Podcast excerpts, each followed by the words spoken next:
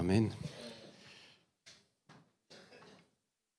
Ja, wir feiern Pfingsten, feiern, wir feiern Pfingsten. Ist es nicht schön?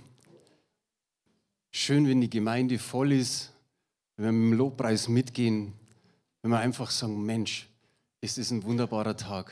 Und der Herr hat einen wunderbaren Tag daraus gemacht.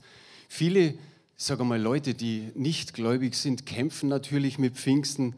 Manche wissen ja schon gar nicht mehr, was Weihnachten oder Ostern ist, geschweige denn dann Pfingsten. Aber wir dürfen uns freuen. Es geht um den Heiligen Geist. Die Sibylle hat letzte Woche, also letzten Sonntag schon drüber gesprochen. Ich werde heute weiterreden drüber, über den Heiligen Geist. Und die Überschrift heißt einfach, der Heilige Geist, Helfer in allem. Helfer in allem. Gerade in der Apostelgeschichte, da wo es anfängt, da ist es Pfingsten und das ist die Geburts, oder der Geburtstag der Gemeinde. Und wir lesen immer wieder in der Apostelgeschichte, der Heilige Geist kam auf sie. An anderer Stelle lesen wir, sie wurden erfüllt vom Heiligen Geist. Dann wieder, sie wurden nochmals erfüllt. Sie waren voll des Heiligen Geistes. Und dann lesen wir von Petrus und von Johannes, wie sie in die Synagoge, in den Tempel gehen wollten. Und auf einmal ist da ein Gelähmter. Sie haben ihn immer vor die Türe hingesetzt, dann hat er um Almosen gebettelt und die beiden sagen zu ihm, Gold und Silber haben wir nicht.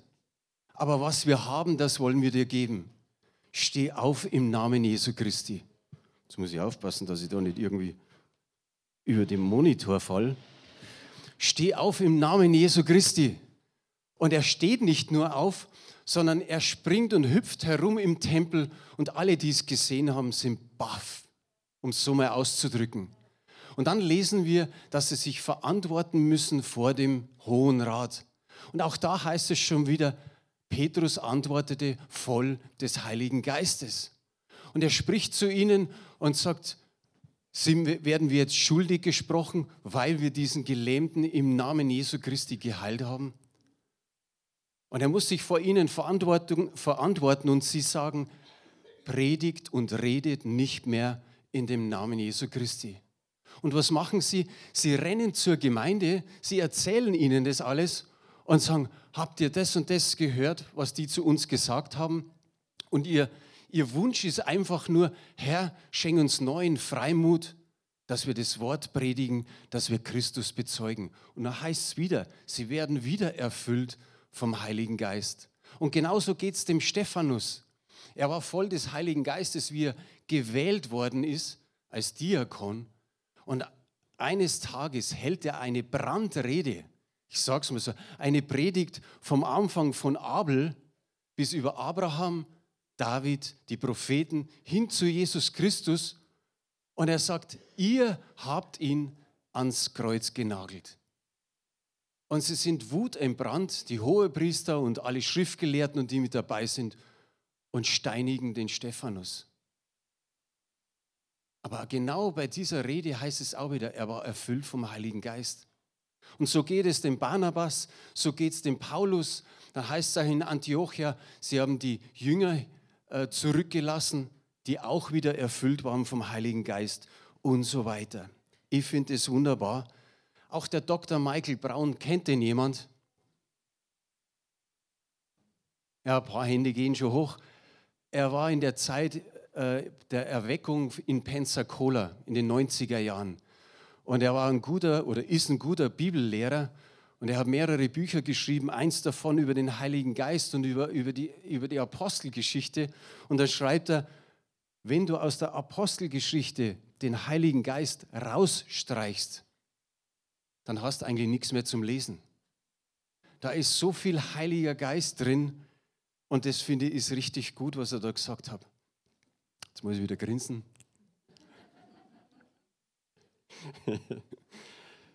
Und so ist es heute genauso wichtig, dass wir uns immer und immer wieder erfüllen lassen vom Heiligen Geist. Ich erwähne als erste Bibelstelle Epheser 5, Vers 18. Kennt wahrscheinlich jeder. Es gibt ja doch ein paar, die gerne einen Wein einmal trinken.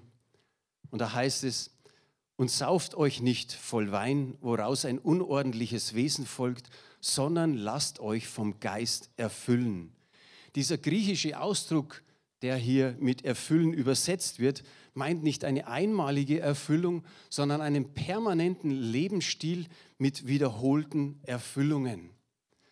Wenn wir einen Schritt zurückgehen, nach unserer Bekehrung zu Jesus Christus, was ist da dran gekommen?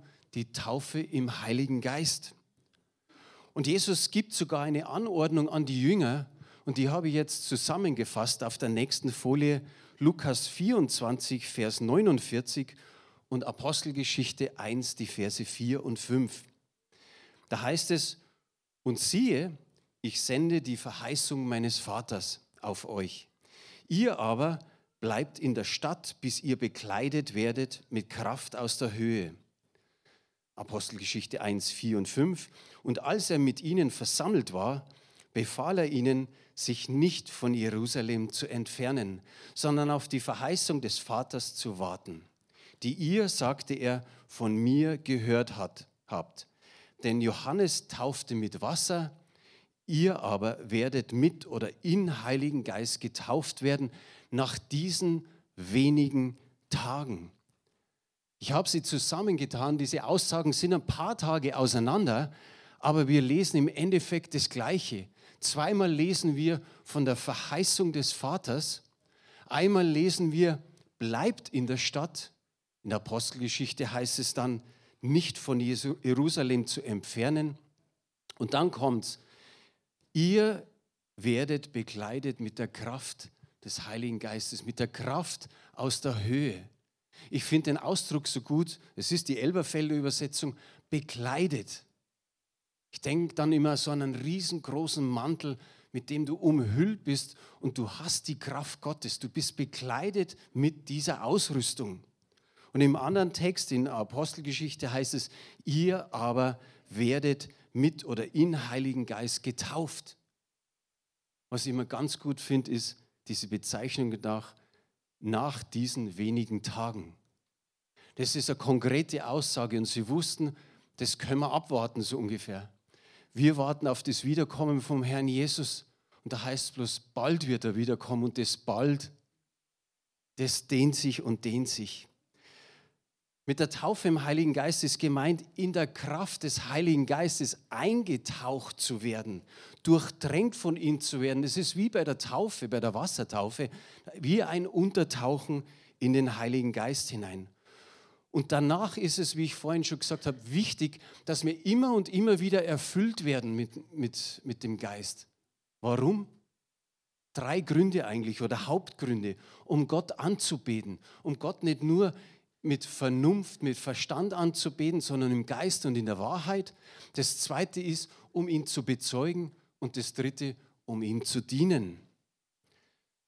Zum Thema Bezeugen, Apostelgeschichte 4, Verse 31 und 33. Da steht, und als sie gebetet hatten, erbebte die Stätte, wo sie versammelt waren. Und sie wurden alle vom Heiligen Geist erfüllt und redeten das Wort mit Freimut. Vers 33. Und mit großer Kraft bezeugten die Apostel die Auferstehung des Herrn Jesus und große Gnade war bei ihnen allen. Wir sehen hier die Hauptaufgabe, sage ich mal, dass er, dass er uns Kraft gibt, dass wir ihn bezeugen. Und zum Dienen habe ich auch eine Bibelstelle, Apostelgeschichte 6,3. So seht euch nun um, Brüder, nach sieben Männern unter euch von gutem Zeugnis, voll Geist, Weisheit, die wir über, über uns, äh, voll Geist und Weisheit, die wir über diese Aufgabe setzen wollen. Hier kommt's. Das ist der Dienst, das Dienen für den Herrn, das Dienen für das Reich Gottes. Ich habe vorhin den Epheserbrief erwähnt, Kapitel 5, Vers 18, mit diesen wiederholten Erfrischungen jeder Nachfolger und jeder, jede Nachfolgerin Jesu Christi braucht eine geistliche Erneuerung und eine geistliche Erfrischung. Habt ihr da einen Amen dafür? Indem wir immer wieder erfüllt werden vom Heiligen Geist. Am besten in der Früh, wenn du nur im Bett drin liegst und denkst, heute würde ich mich nur gern umdrehen, ich muss aufstehen. Sag, Heiliger Geist, ich lade dir ein, füll mich nochmal neu für all meine Aufgaben, die ich heute zu tun habe eine geistliche Erneuerung. Römer 12, Vers 2 sagt da dazu, passt euch nicht den Maßstäben dieser Welt an, sondern lasst euch von Gott verändern, damit euer ganzes Denken neu ausgerichtet wird. Nur dann könnt ihr beurteilen, was Gottes Wille, was gut und was vollkommen ist und was ihm gefällt. Wir sollen uns nicht mehr nach den Maßstäben dieser Welt richten. Aber wie oft, sage mal, liebäugeln wir mit dieser Seite. Und wir sollen aber immer wieder schauen, was sagt das Wort Gottes dazu. Wie wichtig ist es, dass wir da drin immer wieder forschen, so wie es heißt, damit unser Denken ausgerichtet, neu ausgerichtet wird. Es ist nichts Neues, dass die Schöpfungordnung Gottes immer wieder attackiert wird. Seit Jahren, Jahrzehnten läuft das ganze Ding aus dem Ruder. Gott hat gesagt, Mann und Frau. Und sie sollen sich mehren. Und alles darüber hinaus ist nicht göttlich. Das geht Jahre, Jahrzehnte schon so.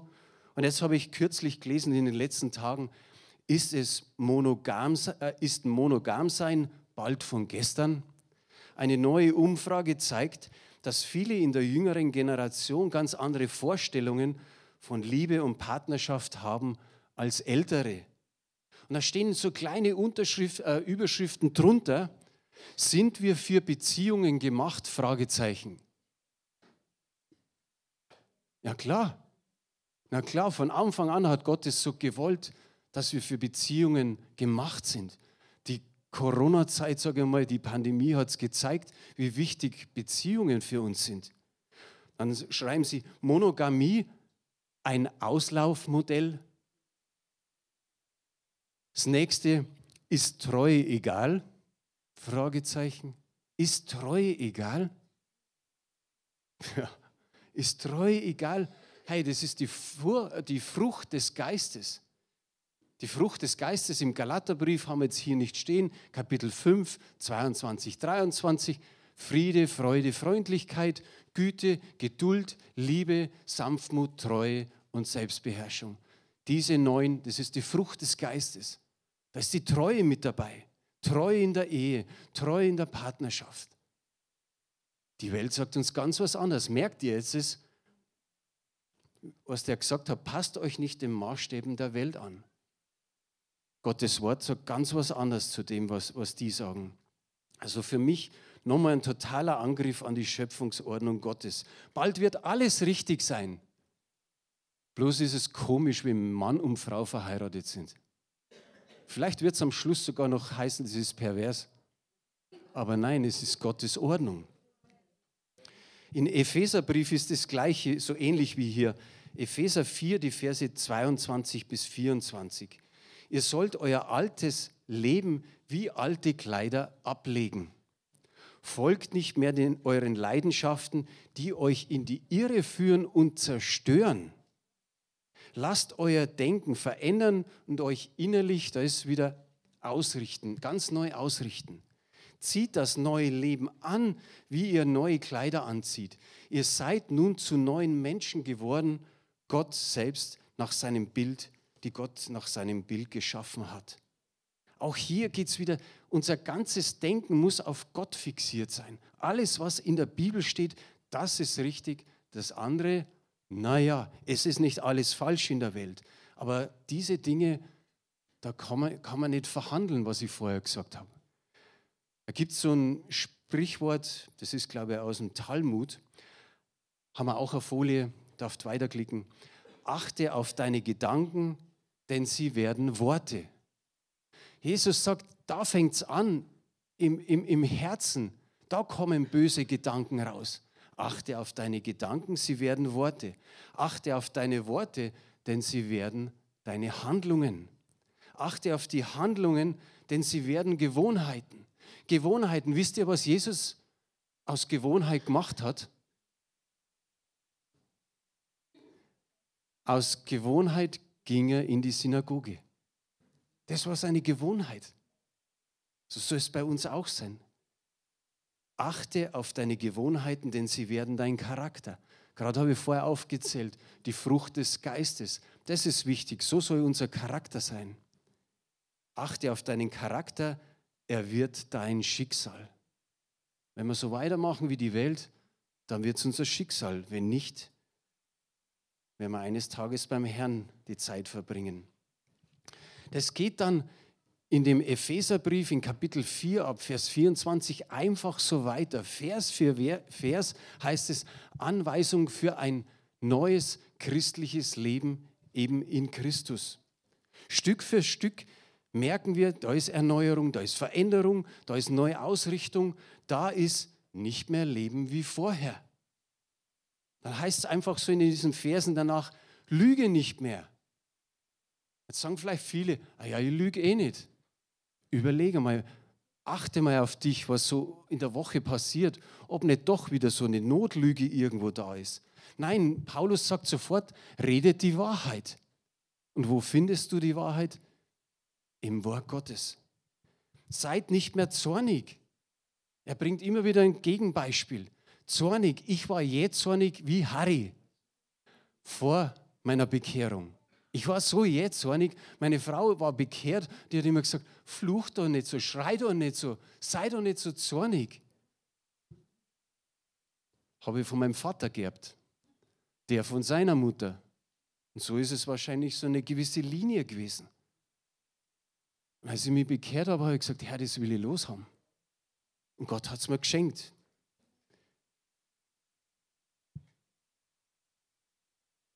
Wobei ich sage, manchmal kommt ein bisschen was.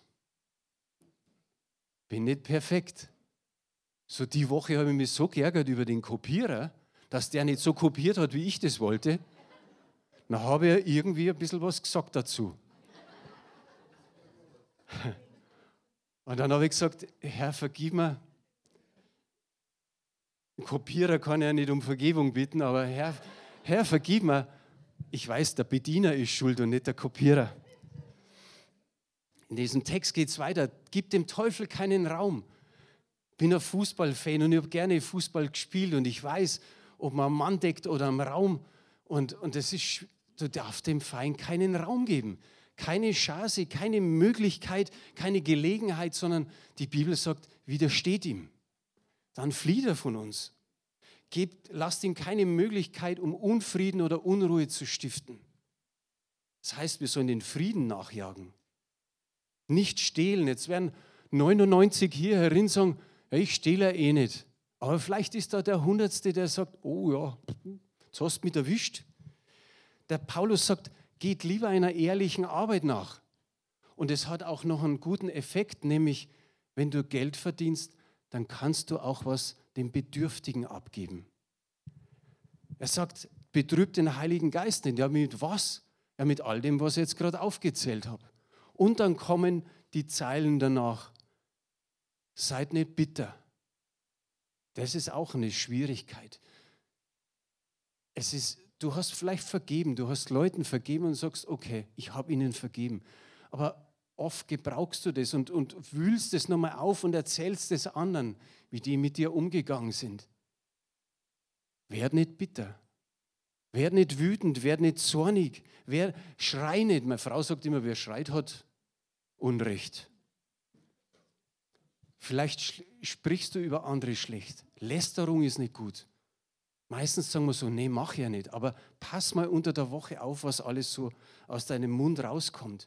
Und dann heißt es doch Bosheit und so. Das geht immer weiter in diesem Epheserbrief. Und dann heißt es, all das sei weggetan. Wie wenn du einfach ein Möbelstück wo wegschiebst, es sei weggetan. So wie es der Epheser vorher gesagt hat. Leg den alten Menschen ab. Man muss, es muss was passieren danach. Wenn wir im Reich Gottes sind, muss immer Veränderung passieren. Und immer wieder denke ich mir, ja, der Heilige Geist, er uns, ist unser Helfer in allem, dass uns hier hilft, dass wir Christus ähnlich werden. Ich war die letzten, ja, eigentlich das ganze Jahr jetzt immer wieder beim, beim Hautarzt zur Hautkrebsvorsorge und da haben sie einiges gefunden, ein bisschen rumgeschnitten hinten und vorn und alles soweit gut, wenigstens das. Aber da müssen auch Maßnahmen dann geschehen. Okay, ich war als junger Mann oft in der Sonne und mir sagt, man sagt ja immer so, die Haut vergisst nichts. Naja, jetzt muss ich mir vielleicht öfter den, den 50er Sonnenschutz hinschmieren, ein Käppi aufziehen und mehr im Schatten bleiben als wie in der prallen Sonne. Wenn einer Alkoholiker ist, weiß er auch, was er zu tun hat. Keinen Alkohol mehr trinken. Und das ist, das ist nicht leicht. Aber mit Gottes Hilfe geht's. Und so ist es mit all diesen anderen Dingen, die ich aufgezählt habe. Die Frage an uns ist einfach, habt ihr den alten Mensch abgelegt? Und überleg für dich, du musst es hier nicht beantworten, sondern wirklich, ist es wirklich passiert? Sind da noch Dinge, die im Argen sind? Hast du den neuen Menschen angezogen? Und wie gesagt, das weiß ich nur, wenn ich in der Bibel lies, lies, lies. Und ich habe manchmal Bedenken, dass in unserer Gemeinde nicht jeder im Wort liest. Ich ne-, nenne jetzt keine Namen, aber ich denke mir so, die oder der, hm, ich weiß nicht recht. Das sind Zeitungen, Zeitschriften und so wichtig. Das, was der geschrieben hat, der Artikel, den muss man lesen. Aber ist er im Wort Gottes auch noch in Ordnung? Epheser 4, Vers 29, nächste Bibelstelle. Kein faules Wort komme aus eurem Mund, sondern nur eins, das gut ist zur notwendigen Erbauung, damit es den Hörenden Gnade gibt. Andere Übersetzungen sagen, damit es den Hörenden Freude gibt. Ist egal, Freude und Gnade ist, nehmen wir mit, das ist gut. Aber wir sollen die Aktiven sein. Alles, was notwendig ist, einfach raushauen, den anderen immer wieder ermutigen. Die Johanna Planet hat letzt, vor, vor drei, vier Wochen gepredigt hier.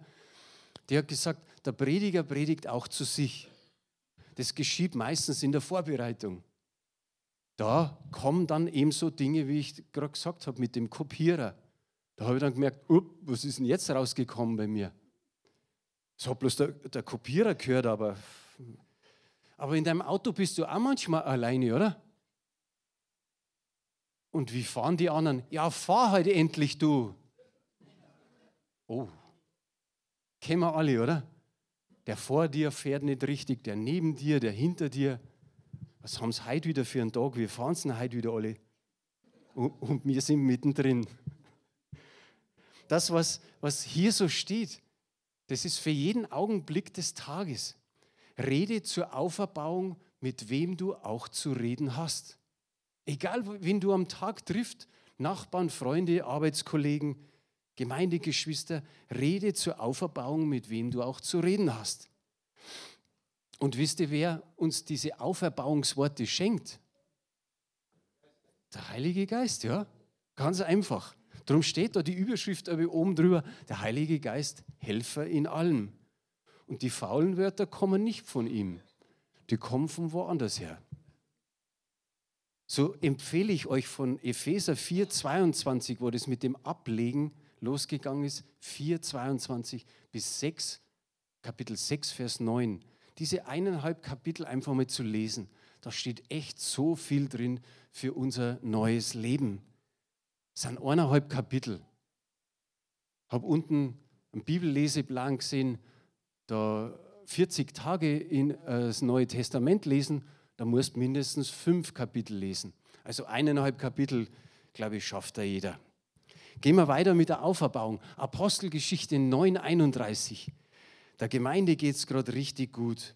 So hatte nun die Gemeinde Frieden in ganz Judäa und Galiläa und Samarien und baute sich auf und lebte in der Furcht des Herrn und mehrte sich unter dem Beistand des Heiligen Geistes. Dem Lukas, der das geschrieben hat, dem sind hier vier Dinge wichtig. Die Gemeinde hatte nun Frieden. Hä? Wir lesen doch ständig von, von äh, Verfolgung. Hier steht die Gemeinde und er hat die gesamte Gemeinde in Israel gemeint. Judäa, Galiläa und Samarien. Warum hatte die Gemeinde Frieden? Logisch, der Paulus hat sich bekehrt in Kapitel 9. Das war die treibende Kraft in der Verfolgung. Dann war auf einmal ein Stück weit Frieden bis Kapitel 12. Da ist dann der König Herodes gekommen, hat den Jakobus töten lassen und den Petrus ins Gefängnis gesteckt. Aber da war tatsächlich Frieden, das war ihm wichtig. Und dann lesen wir danach, äh, sie lebten in der Furcht des Herrn. Apostelgeschichte 2, das ist der ganz der Anfang. 3000 Menschen haben sich bekehrt und es heißt ganz einfach, und es kam Furcht über ihre Seelen. Und jetzt lebten sie immer noch in der Furcht des Herrn. Da sehen wir, welchen wichtiger Schlüssel es ist für die Gemeinde, in der Furcht des Herrn zu leben. Und da meine ich nicht Angst zu haben, sondern Ehrfurcht und eine gewisse heilige Scheu. Dritter Punkt, wo der Paulus aufgreift, Beistand des Heiligen Geistes, ein Zuspruch, ein Wirken, ein, ein Leiten, ein Helfen, wie es da oben wieder steht, damit die Gemeinde gewachsen ist. Und das vierte ist, was mir heute wichtig ist, baute sie auf. Die Gemeinde erbaute sich mit Lob, mit, mit, mit Hilfe, mit Zuspruch. Und es ist mir wichtig heute und es ist dem Paulus total wichtig. Der schreibt in fünf oder sechs äh, Briefen über dieses Erbauen immer wieder gewisse Abschnitte. So auch in Römer 14, 19 und Römer 15, 2. Zwei ähnliche Bibelstellen. Darum lasst uns dem nachstreben, was zum Frieden dient und zur Erbauung untereinander. Ein jeder von uns lebe so, dass er seinen Nächsten gefalle zum Guten und zur Erbauung. Dem Paulus ging es darum, ums Essen und ums Trinken, dass im Prinzip alles rein ist, aber dass wir wissen, es gibt Schwestern und Brüder, die mögen zum Beispiel kein Fleisch. Das ist ihnen ein Anstoß, wenn man Schweinefleisch isst oder wenn man Alkohol trinkt. Ich denke so, Reinhard Matthijs hat mal von Mosambik äh, einen eingeladen, einen Pastor. Und dann hat er zu uns als Leiterschaft gesagt, wenn wir zum Essen mit ihm gehen, bitte trink keinen Alkohol. Trink kein Bier, trink kein Wein, trink was anderes. Das ist ihm ein Anstoß. Dann macht man das. Ein Christ sollte einfach auf das verzichten können, ob das Schweinefleisch ist oder Alkohol, wenn es dem anderen ein schlechtes Gewissen einjagt. Aus Rücksicht auf andere seine christliche Freiheit hinten anstellen. Steht auch im Korintherbrief so drin dem anderen gefallen und sich um das geistliche Wohl des anderen zu kümmern. Da sollen wir danach streben, steht hier in dem ersten Vers da oben. Da dürfen wir tatsächlich mal Streber sein. Und das ist gar nicht so schlimm. 1. Korinther 14, die Verse 3 und 4. Da geht es jetzt um die geistlichen Gaben. Wer aber weiß sagt, redet zu den Menschen zur Erbauung, zur Ermahnung und zur Tröstung. Wer in einer Sprache redet, erbaut sich selbst. Wer aber weiß sagt, erbaut die Gemeinde. Hier sehen wir wieder, wir sollen alles dran setzen als Gläubige, die anderen Gläubigen zu erbauen. Mit all dem, was dir der Heilige Geist als Gabe gibt. Und es kann sein, dass Weissagen nicht deine Gabe ist, aber es gibt ja noch genügend andere Gaben mit dem du andere erbauen kannst. 1. Korinther 14, 12. So auch ihr, da ihr nach geistlichen Gaben eifert, so strebt danach, dass ihr überreich seid zur Erbauung der Gemeinde. Reich wollen wir alle gell? Da geht es uns dann ein Stückel besser. Aber da steht sogar überreich. Du sollst überreich sein, jeder einzelne von uns, um den anderen aufzubauen. Müssen wir uns einmal ein bisschen investieren. Aber stell dir vor, es quillt heraus aus dir und du sagst, wow, ich gehe jetzt zu dem und zu dem gehe ich auch noch und dem möchte ich auch noch erbauen. Der macht so eine gute Arbeit, den habe ich so gut erlebt, ich habe noch nie was zu dem gesagt. Und du bist voll, du bist vielleicht zum Überfließen voll. Und es muss nicht unbedingt im Gottesdienst sein. Wir haben außer diesen zwei Stunden die ganze Woche Zeit. Wir können jemanden anrufen, jemandem vielleicht einen Brief schreiben, wenn wir sagen, jetzt wollen wir es ganz besonders machen. Oder jemand beim Bistro unten einfach nach dem Gottesdienst mit Kaffee und sagen, jetzt muss ich euch einmal was sagen, die bei dir am Tisch sitzen. Wie schön ist es, wie auferbauend ist es? 1. Korinther 14, Vers 26. Mit dem hat er Felix schon eingeladen für die, auf Stimme Gott, äh, die Stimme Gottes hören. 1. Korinther 14, 26. Was ist nun, liebe Brüder und Schwestern, wenn ihr zusammenkommt, so hat ein jeder einen Psalm, eine Lehre, hat eine Offenbarung, hat eine Sprachenrede, hat eine Auslegung. Alles geschehe zur Erbauung. So wichtig war das dem Paulus, dass er es in jedem Brief erwähnt. Und natürlich wollen wir das so, dass wir sagen, okay, die Geschwister, die jetzt da was haben und die vielleicht nach vorne gehen, sollten schon eng verbunden sein mit der Gemeinde. Wir erleben oft, dass welche, die sind ab und zu mal da und dann wollen die das Wort bringen, weißt du. Und wir haben in der Vergangenheit schon den einen oder anderen gehabt, die haben dann was erzählt, wo wir gesagt haben, ach, hätte man den lieber nicht reden sollen, äh, reden lassen sollen. Aber es ist wichtig und man kann lernen und das, das macht zum Beispiel der Felix jetzt in diesen Trainingseinheiten, sodass vielleicht das ein oder andere in der Zukunft mal kommt, wo man sagen, wow, cool, der hat diese Gabe, der, die hat die Gabe und so weiter. Und damit alles ein bisschen in Ordnung läuft, 1. Korinther 14, 40, alles aber geschehe anständig und in Ordnung. Das war dem Paulus wichtig und so soll es in jeder Gemeinde sein. Dass nicht irgendwie Trubel ist und Durcheinander und Unordnung, sondern dass alles schön der Reihe nach ist und anständig, so wie es hier steht. 1. Thessalonicher 5,11 Deshalb ermahnt einander und erbaut einer den anderen, wie ihr auch tut. Die Thessalonicher waren schon so weit vorgerückt, die taten schon. Aber trotzdem ist es immer wieder gut, wenn man es schwarz auf weiß hat, dass man es wieder liest und sagt, oh ja, das haben wir jetzt vergessen, das sollte man eigentlich wieder tun. Der Galaterbrief ermutigt zum Gutes tun, zuerst an den Gläubigen und dann an denen, die um uns herum sind. Aber wie wichtig ist Auferbauung für Nichtgläubige? Hast du Nachbarn? Wahrscheinlich ja. Begegnest du Menschen? Ja, wahrscheinlich auch. Die brauchen das mehr und mehr. Die letzten Jahre waren eine Katastrophe, wenn man so schaut. Die Pandemie, der Krieg, Inflation, Krisen über Krisen. Jetzt habe ich so von meiner Krankenkasse so ein Heftel wieder gekriegt. Und dann habe ich mir gedacht, lies einmal da durch, was da alles so steht. Noch war da was gestanden von einer Sitzpandemie. Durch diese Pandemie sind wir irgendwo in eine, in eine Sitzpandemie geraten. Uns haut es nicht vom Hocker, sondern wir sind an vielen Stellen träge geworden, bequem geworden. Menschen gehen oft nicht mehr aus ihren Häusern raus. Das hat irgendwie was Arges angerichtet. Und ich denke mir, genau da sind wir doch die Richtigen. Dass die Leute aus dem Loch rauskommen, dass sie wieder aus ihren Häusern rauskommen, dass sie hören, wie wichtig und wie gut sie sind. Wie oft verteilen wir das Kärtchen, du bist geliebt von Jesus. Jetzt sagst du vielleicht, naja, ich bin so schüchtern, so scheu, ich, ich weiß immer nicht, was ich sagen soll. Geh. Geh, geh, geh. Jeder weiß doch, was er dem anderen Gutes sagen kann. Und sogar da gibt es eine Bibelstelle, Lukas 12, Vers 11 und 12. Wenn sie euch aber vor die Synagogen und die Obrigkeiten und den Machthabern führen, so, so sorgt nicht, wie oder womit ihr euch verantworten oder was ihr sagen sollt. Denn der Heilige Geist wird euch in jener Stunde lehren, was ihr sagen sollt. In jener Stunde, das bedeutet, genau in dem Moment, wo du was brauchst, wird der Geist Gottes dir das geben und du sprichst es aus. So leicht ist es.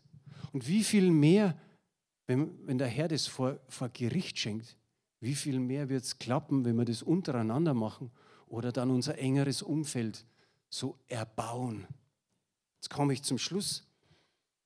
Gib dein Bestes. Das ist immer so ein, so ein Slogan, gib dein Bestes. Aber ich denke, genau das passt dazu. Gib dein Bestes. Erbaue Menschen um dich herum. Erbaue sie. Gott hat auch sein Bestes gegeben. Jesus Christus, seinen Sohn, für uns damit wir ewiges Leben haben. Wollen wir Gott einmal einen Applaus geben?